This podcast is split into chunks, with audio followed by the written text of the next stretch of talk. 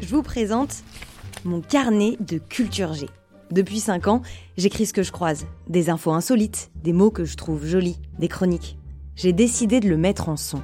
Ça s'appelle Circonflexe et c'est l'accent grâce le plat. J'accentue l'info qui m'intéresse et je fais en sorte qu'elle vous intéresse aussi. Le but, c'est de titiller votre curiosité. On y va? Circonflexe. Pareil, professeur Oui, presque. Mais euh, que fait donc l'astronaute Allez, plus vite Oh non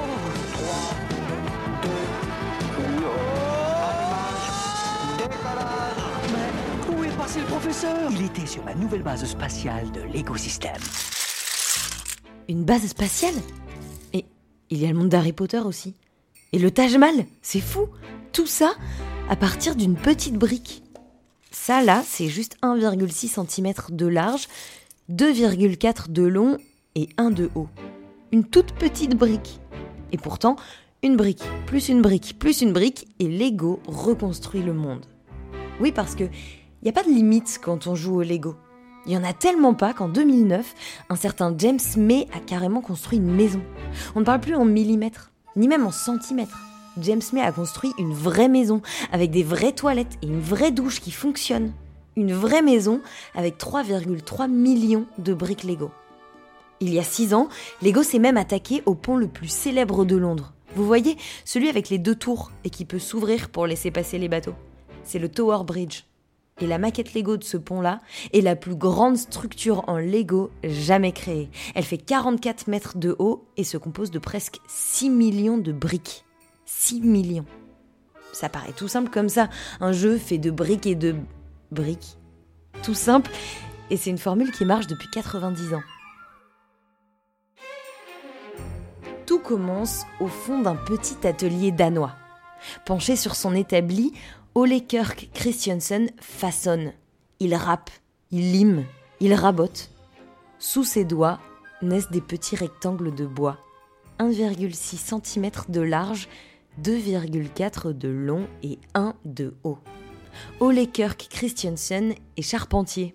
Mais cette année-là, il a rendu son tablier. Fini les charpentes, il veut fabriquer des jouets. Le concept est simple, des rectangles qui s'emboîtent. Avec 6 briques, plus de 900 millions de possibilités. Seulement 6 briques et tout un monde à créer. Alors on emboîte, une brique au-dessus de l'autre. Une brique un peu à droite, une autre un peu à gauche. On crée des tours, des maisons, des voitures. On joue et on joue bien. C'est justement ça ce que veut dire Lego. Legdoct en danois. Joue bien. En 90 ans, les petites briques de Ole Kirk Christiansen ont conquis le monde. Elles ont quitté son établi pour un atelier plus grand. Aujourd'hui, 400 milliards de petites briques Lego s'emboîtent dans tous les foyers. Toutes ensemble, l'une sur l'autre, c'est 400 milliards de centimètres. Pour vous donner une idée, ça fait 10 fois la distance entre la Terre et la Lune. 10 fois. Mais les petites briques dans vos placards, celles qui traînent dans la salle de jeu, celles qui se glissent sous vos orteils et vous font sauter à pieds joints en avalant un juron. Ces briques-là ne sont plus en bois, n'est-ce pas? Elles sont en plastique.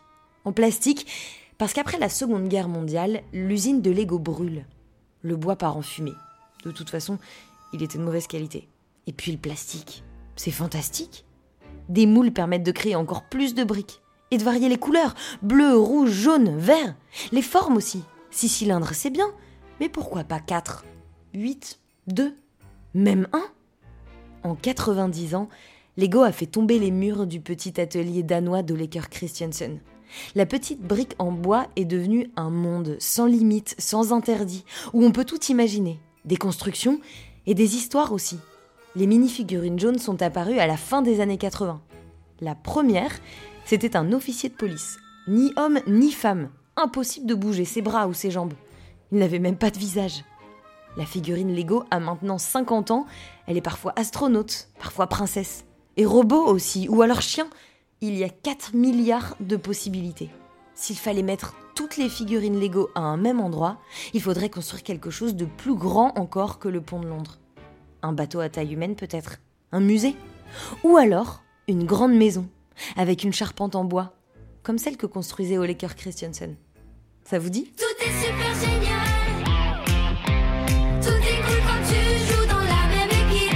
Tout est super génial. C'est un rêve magique. Si vous aimez Lego, foncez écouter À la recherche de la grande notice. C'est un podcast qu'ils ont créé pour euh, leurs 90 ans. Et nous, on se retrouve la semaine prochaine.